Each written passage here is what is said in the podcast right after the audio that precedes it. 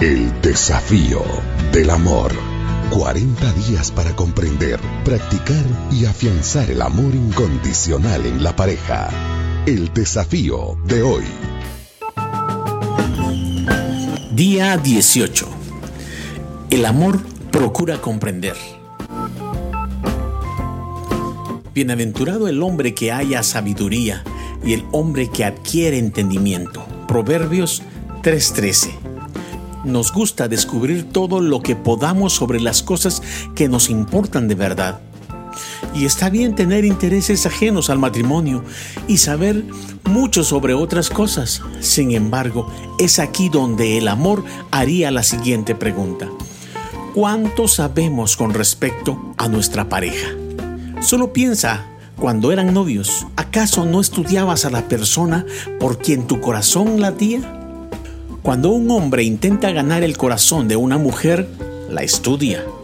Descubre las cosas que le gustan, lo que no le gusta, sus hábitos, sus pasatiempos. Pero una vez que gana su corazón y se casa, a menudo deja de descubrir cosas sobre ella. Tu cónyuge todavía tiene misterios escondidos para descubrir. Si logras comprender esto será una ayuda para unirlos más a los dos.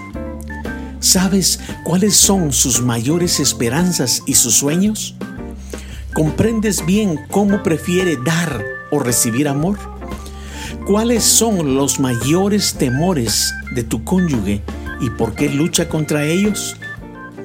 Los gustos y las preferencias de tu cónyuge tienen su razón. Cada matriz de su carácter tiene como trasfondo una historia. Tu cónyuge necesita saber que tus deseos de comprenderlo o comprenderla es auténtico y genuino. Solo así podrás lograr que ella se abra.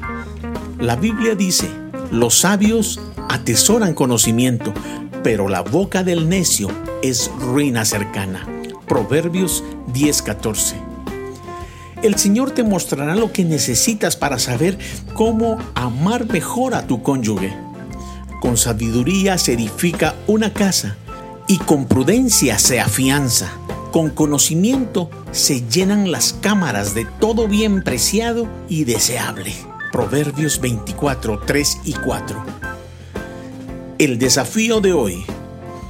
Prepara una cena especial en tu casa solo para ustedes dos. La cena puede ser tan especial como tú quieras. Dedica este tiempo a conocer mejor a tu cónyuge, quizá en áreas de las cuales no has hablado casi nunca. Decide que sea una noche agradable para los dos. El amor todo lo sufre, todo lo cree, todo lo espera, todo lo soporta. El amor nunca deja de ser. Primera de Corintios 13